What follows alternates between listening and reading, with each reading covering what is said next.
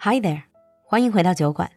关注公众号“露露的英文小酒馆”，发现节目原稿和精彩好文。来小酒馆铺子逛逛全球好物，在这里邂逅更广阔的世界。Hi everyone and welcome back to Global Village. 欢迎回来小酒馆大世界。In the previous episode, we had two Italian girls in the studio. We talked to Carlotta and Mickey about their experience in China. And in today's episode, we're going to continue to share our experiences in other cultures. Another thing that I found to be kind of a culture shock in Italy. Before the pandemic, I used to go to Italy every year. Love the food, love the wine. Pretty much cannot go wrong.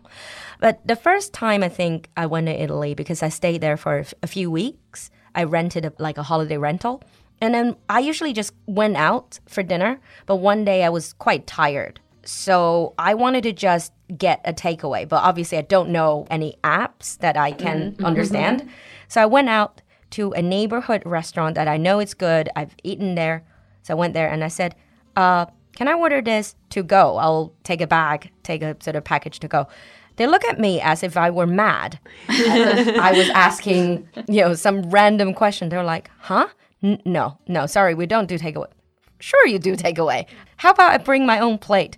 It's non negotiable. Yeah. And I had to go to at least four different restaurants to eventually find a place that did that.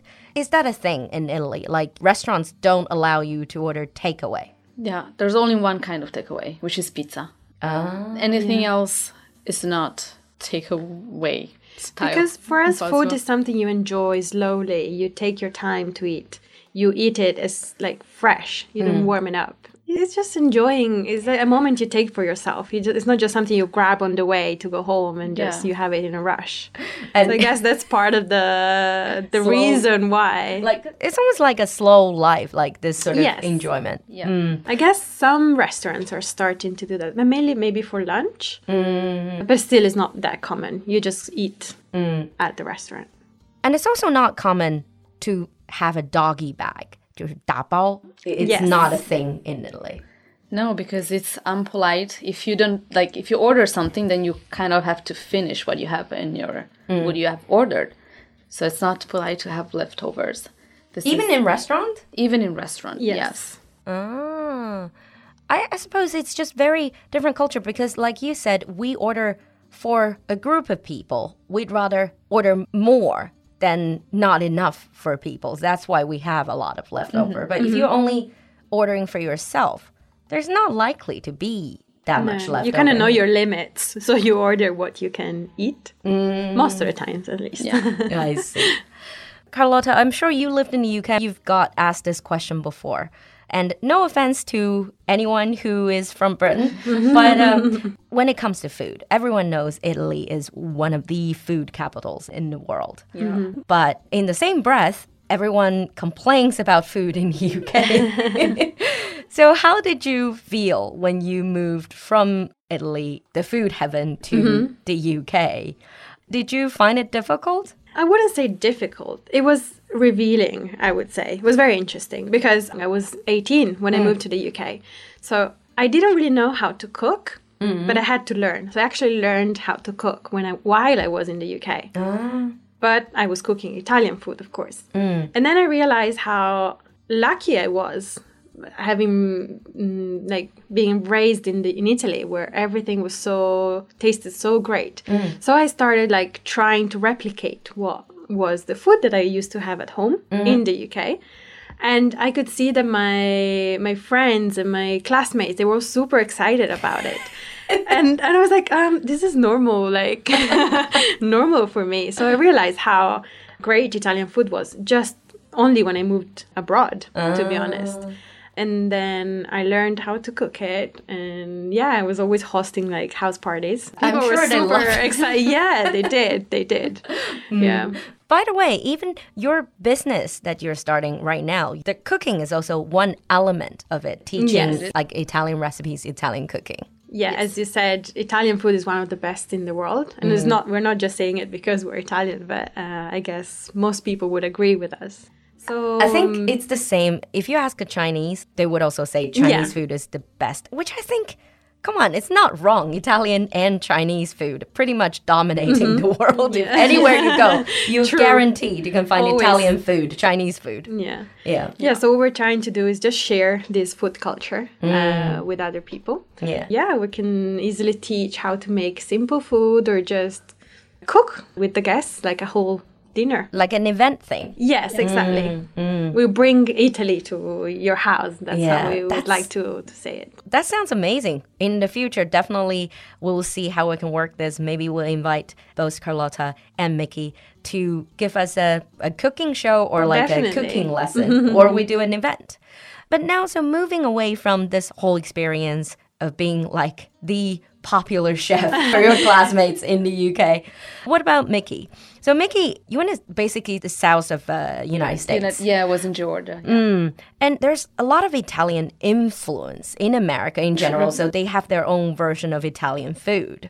Is that authentic to you? Yeah, well, in fact, I was in an Italian family, so they were cooking Italian dishes that weren't really Italian to me, but Like what? like uh, Alfredo pasta, which doesn't even exist in Italy.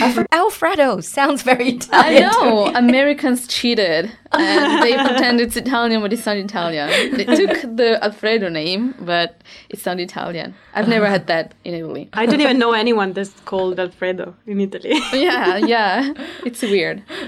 But still, I could say that it tasted good. Just it wasn't real Italian. It was mm. good One thing that I've noticed about the Italian or the American version of Italian food is not just that they made up their own, but it's also the portion of it. True. Let's take lasagna, 千层面, for an example.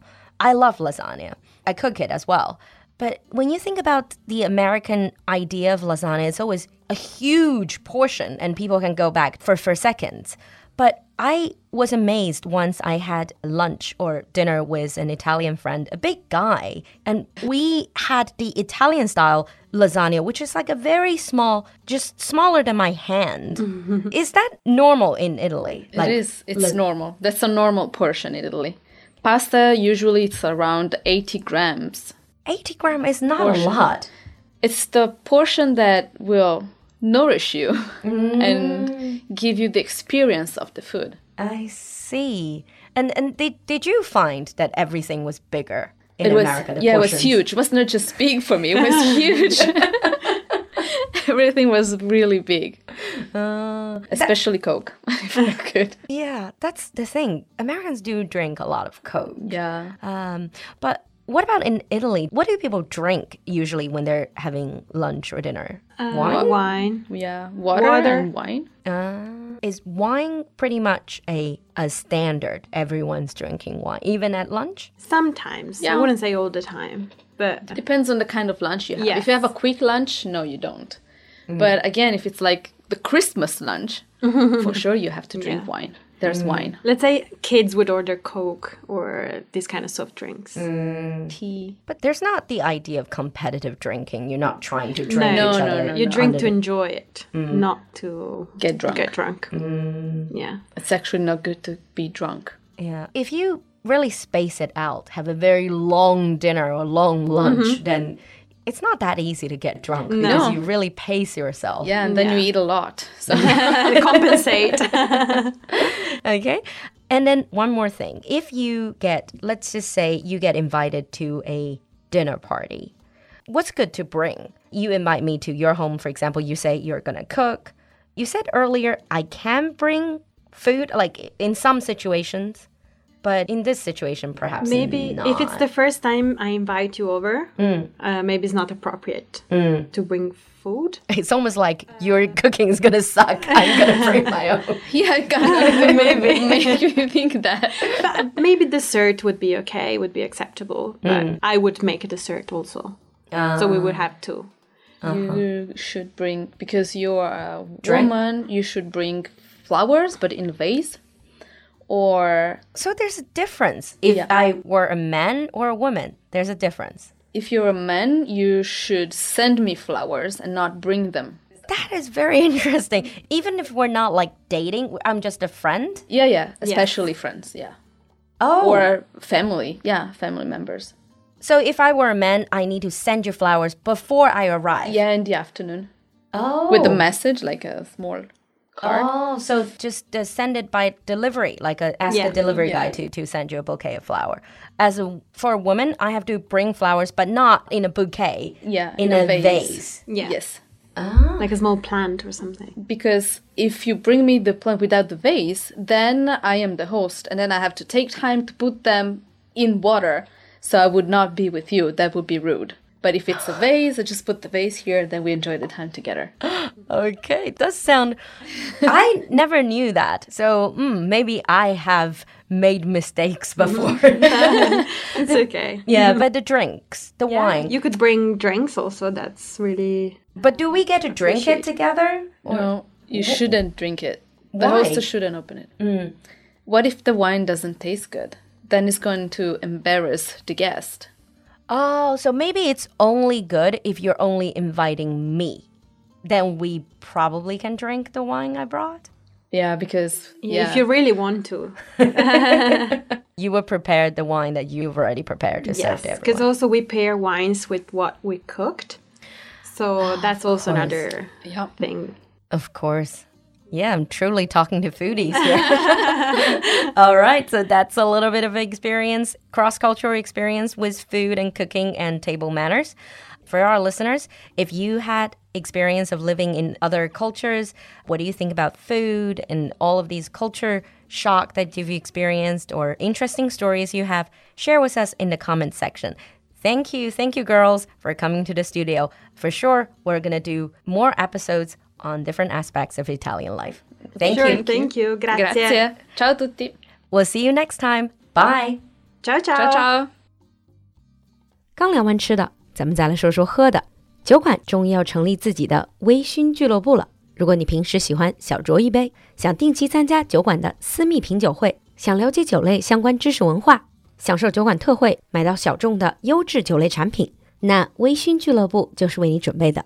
为了庆祝微醺俱乐部的成立，我们还会在一月八日星期六下午与北京高端进口超市 T 十一联合举办第一次的线下品酒会。